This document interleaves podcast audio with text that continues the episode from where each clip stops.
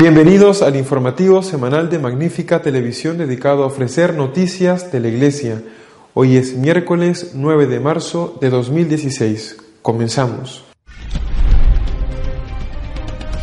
El Papa Francisco firmará la exhortación apostólica posinodal sobre la familia el 19 de este mes.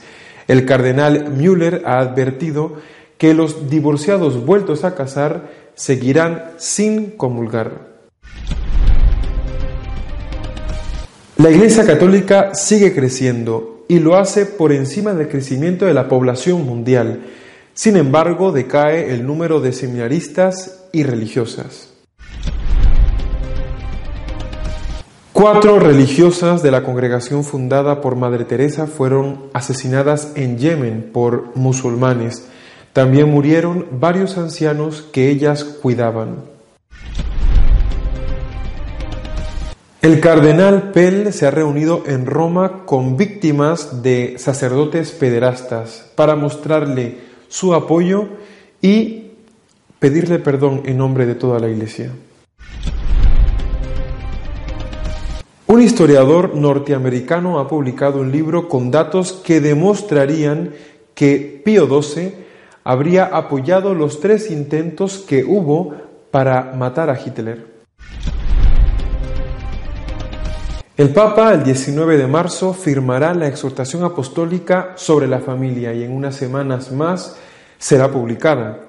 Pero el cardenal Pell ha advertido que en lo referente a la pastoral sobre la comunión a los divorciados vueltos a casar, no habrá cambios. En una entrevista, el prefecto de la Congregación para la Doctrina de la Fe, Cardenal Müller, se ha referido a la cuestión de que si divorciados vueltos a casar podrían ser admitidos a la comunión. La respuesta es clara, no. No está en juego la enseñanza de Jesucristo, y esta enseñanza es, hoy como siempre, lo que Dios ha unido, que no lo separe el hombre. No puede haber ningún compromiso en esto, sostuvo el cardenal Müller, que aclaró que como hombres no podemos convertir la palabra clara de Dios en algo confuso. Un buen enfoque pastoral es lo contrario a una relativización de las palabras de Cristo. La autoridad vaticana reiteró que para el Papa Francisco la situación de los divorciados en nueva unión en la Iglesia no se limita a la comunión, sino que llama a su integración en la vida eclesial, cuyo último paso puede construir la comunión después de un proceso de conversión y arrepentimiento, siempre que cumplan con los requisitos válidos para todos. En este sentido, precisó que el Papa y todos queremos evitar cuidadosamente que la gente se aleje de la Iglesia como comunidad de salvación. Hay otras formas teológicamente válidas y legítimas de participar en la vida de la Iglesia. La unión con Dios y la Iglesia no se limita a la recepción oral de la Eucaristía. El purpurado fue interrogado específicamente sobre la propuesta que los obispos alemanes, con el presidente del episcopado, cardenal Marx, a la cabeza, presentaron en el Sínodo de la Familia para permitir a los divorciados vueltos a casar comulgar mirando cada caso y en conciencia. El cardenal Müller explicó que esto sería posible solo cuando los esposos viven como hermano y hermana. El entrevistador recordó que el cardenal Marx consideró irreal que las parejas convivan en abstinencia sexual. También eso pensaron los apóstoles cuando Jesús les explicó la indisolubilidad del matrimonio. Pero lo que humanamente nos parece imposible es posible por la gracia de Dios, respondió el cardenal. El Papa Francisco debería firmar la exhortación sobre la familia el próximo 19 de marzo. La publicación del documento llegará después debido al trabajo de traducción a las diferentes lenguas en las que será impreso. La exhortación apostólica ha sido trabajada principalmente por el teólogo de confianza del Papa, Monseñor Fernández, y un grupo de jesuitas. Habría recibido más de 200 correcciones por parte de doctrina de la fe, aunque no se sabe cuáles de ellas han sido admitidas. Más católicos en el mundo, incluso que lo que correspondería a la población mundial pero menos seminaristas y religiosas.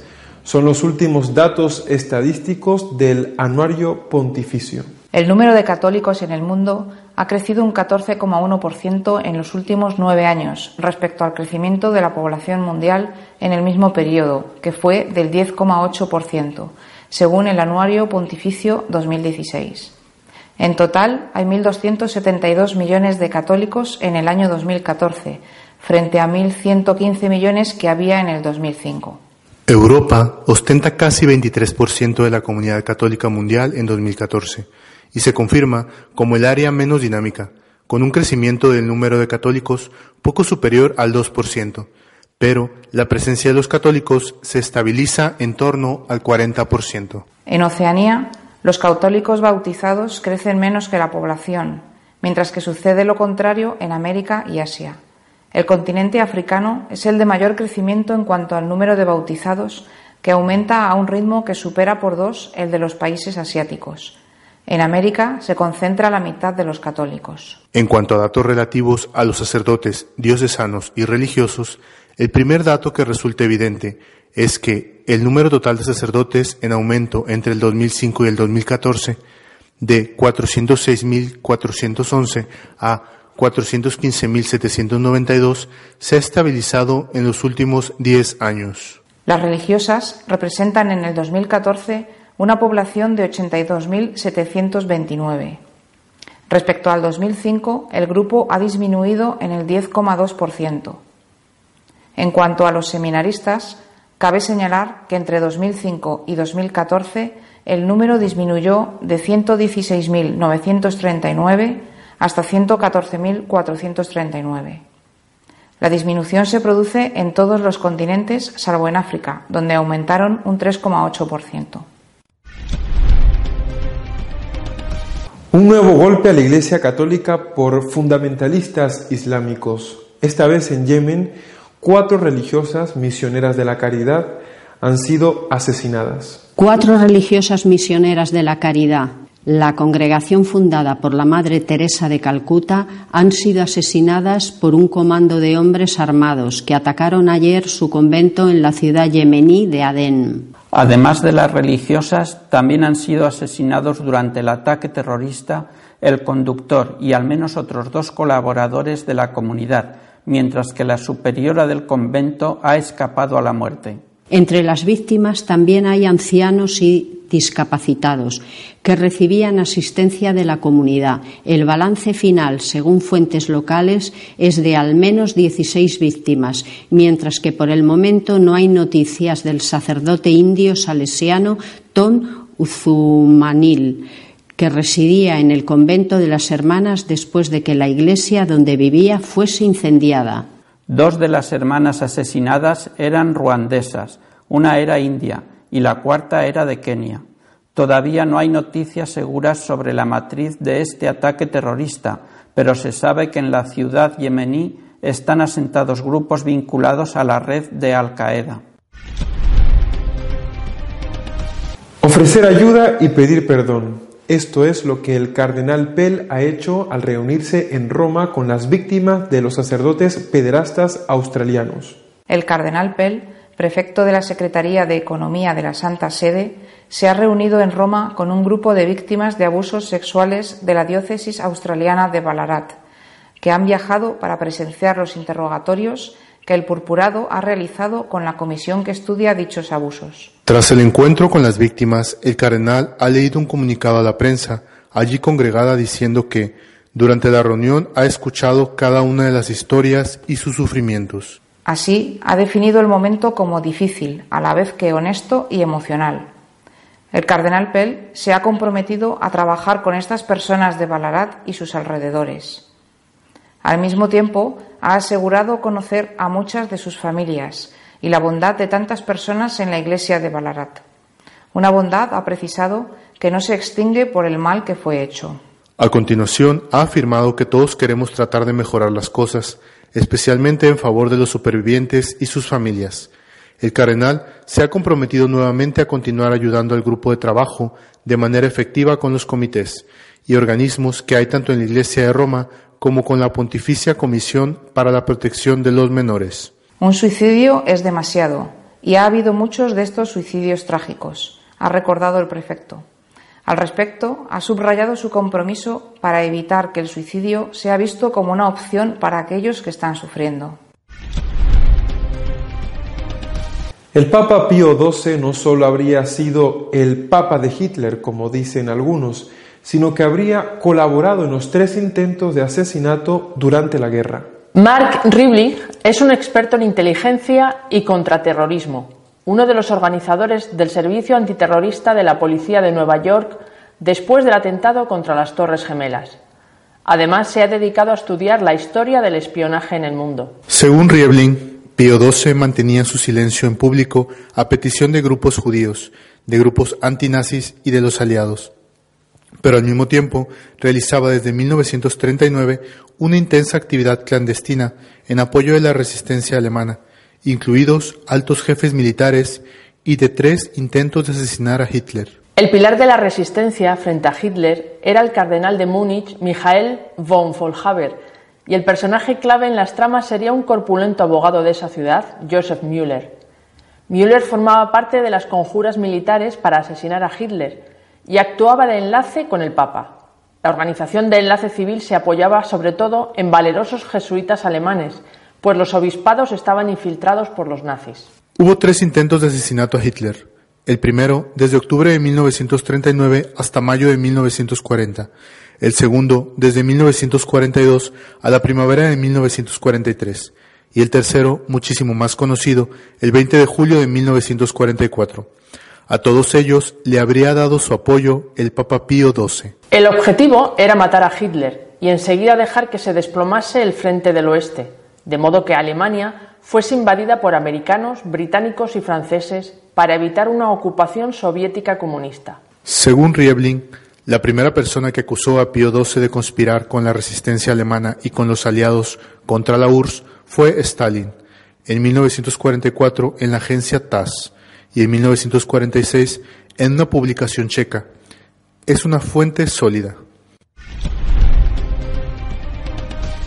Nuestro editorial de esta semana está dedicado a comentar las declaraciones del cardenal Müller acerca de la comunión a los divorciados vueltos a casar. El Papa firmará la exhortación apostólica posinodal sobre la familia el próximo 19 de marzo y a partir de ese momento empezará a ser traducida eh, para la publicación en los distintos idiomas, es decir, que probablemente el mes de abril tendremos dicha exhortación apostólica tan esperada. Seguramente mm, no tardarán en aparecer filtraciones que probablemente se centrarán en los puntos más eh, discutidos eh, durante los dos sínodos que han precedido esta exhortación, eh, sobre todo la comunión de los divorciados vueltos a casar. Ya se han producido algunas de esas filtraciones. ¿Quién ha sido o quiénes han sido los que han elaborado el grueso del documento y también el elevado número de, de objeciones o de correcciones que Doctrina de la Fe ha presentado sin que se sepa cuáles de esas correcciones han sido admitidas. Eh, también en esta semana el prefecto de Doctrina de la Fe, Cardenal Miller, ha hecho unas declaraciones a un periódico alemán, unas declaraciones muy interesantes en las cuales vuelve a insistir como, digamos, como garante de la ortodoxia de la Iglesia, es decir, en función de su propio cargo, vuelve a insistir en que no es posible la comunión de los divorciados vueltos a casar, salvo que vivan como hermano y hermana. Interesante la objeción del periodista que le hacía la entrevista, diciéndole pero eso que usted dice, eh, según el presidente de la Conferencia Episcopal Alemana, el cardenal Marx, que es uno además de los que forman parte del grupo más íntimo de asesores del pontífice, eso que usted dice es irreal, eso es, imposible. Con una cierta sorna, con una cierta ironía, el cardenal Miller contestó al periodista diciendo que justamente esas eran las palabras que el Señor, eh, perdón, que los apóstoles habían dicho al Señor cuando éste les rechazó la posibilidad del divorcio y que a esta objeción eh, el Señor había contestado diciendo que para Dios todo era posible, es decir, que con la gracia, con la fuerza de Dios, eso sí que es posible. Creo que ahí está el meollo de la cuestión, en la fe, en la gracia. tenemos fe en la gracia. Pienso que esa es la clave. Es decir, si nosotros no tenemos fe en la gracia, entonces nos planteamos las cosas desde nuestro punto de vista meramente humano. Y eso significa que en realidad simplemente no tenemos fe, nos comportamos como ateos, como gente que no cree en Dios. Delante de cualquier situación decimos, ¿qué puedo hacer con mis fuerzas? En lugar de decir, ¿qué quiere Dios? Voy a hacer todo lo que pueda contando con que Él me va a ayudar. Lo que yo no puedo hacer, Él lo va a completar. Lo que importa es saber qué quiere Dios de mí. En lugar de eso, repito, decimos, ¿qué es lo que yo puedo hacer? Y si nuestros cálculos no nos dan la posibilidad de hacerlo, ya ni siquiera lo intentamos. Nos falta fe en la gracia. Eh, el cristianismo empezó por un acto de fe. Cuando el ángel Gabriel se le aparece a la Santísima Virgen, eh, ella no se plantea será capaz, seré capaz de, tener al niño sin concurso de varón, cosa desde el punto de vista de la naturaleza totalmente imposible, eh, eh, sino que ella se plantea qué es lo que Dios quiere y se fía de Dios. El ángel le dice a la Virgen, para Dios nada hay imposible. Y la Virgen dice sí a Dios porque tiene fe en Dios, tiene fe en la gracia de Dios, en la fuerza de Dios, en el poder de Dios. Si nosotros no tenemos esta fe, que es, repito, el origen del cristianismo. Si no tenemos esta fe, no solamente eh, podemos considerar que es irreal vivir en castidad un hombre y una mujer que se aman, eh, que están divorciados eh, y, que, y, que, se han vuelto a casar. si no tenemos esta fe en la fuerza de Dios, podemos considerar que en un tipo de sociedad tan erotizada como la nuestra es posible vivir en castidad un sacerdote o incluso un obispo. Si no tenemos esta fe en la gracia, podemos considerar que es posible a una pareja de esposos eh, que están esperando un bebé, eh, es posible para ellos no abortar en un tipo de sociedad donde el aborto es, es algo incluso recomendado. y creemos que es posible rechazar la corrupción en un tipo de sociedad, que no son todas, pero sí muchas, donde la corrupción es algo habitual, incluso a veces forzado. Es decir, sin fe en la gracia, sin fe en la fuerza de Dios, contando solo con nuestras fuerzas. Hay tantas cosas que ni siquiera nos plantearíamos porque consideraríamos que con esas fuerzas no lo vamos a conseguir. Yo me pregunto, sin fe en la gracia, ¿hay verdadera fe católica? Y si no hay verdadera fe católica, ¿se puede comulgar? Creo que esa es la pregunta que tenemos que hacernos. Hasta la semana que viene, si Dios quiere. Podéis visitar nuestra página católicosonline.org si queréis estar al tanto de lo que va sucediendo en la iglesia. Hasta la semana que viene, si Dios quiere.